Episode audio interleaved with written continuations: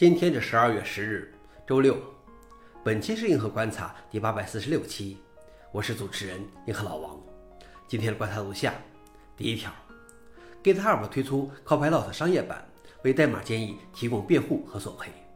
大约百分之一的 Copilot 建议可能包含超过一百五十个字符的代码片段，这与训练集的代码相匹配。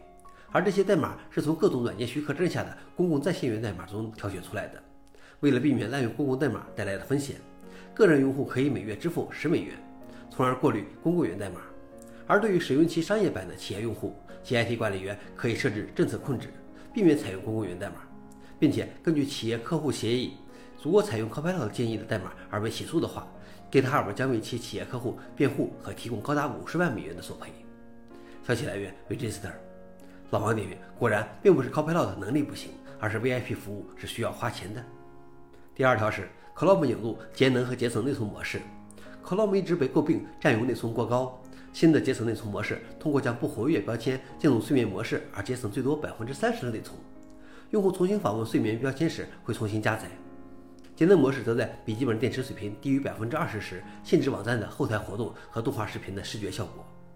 休眠不活跃标签的功能最初是微软在 Edge 浏览器中引入的。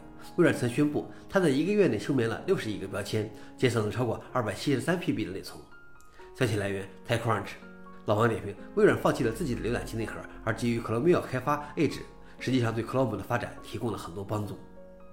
最后一条是，大腿语言将提供健全的 NaN 安全。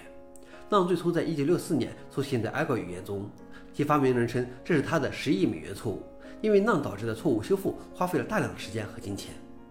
谷歌的大特语言从2.12版本开始支持健全的浪安全，以防止访问设置为浪的变量而出错。但它还保留了运行没有浪安全或部分浪安全的代码的模式。将在2023年发布的大特3将只支持健全浪安全，并非每一种浪安全的实现都是如此确定。例如 TypeScript 就是不健全的，C# 科特林也有例外。消息来源：Register。老王点评：感觉大的语言不是很流行，但是这个功能却很有意义。好了，以上就是今天的硬核观察。想了解视频的详情，请访问随附链接。谢谢大家，我们明天见。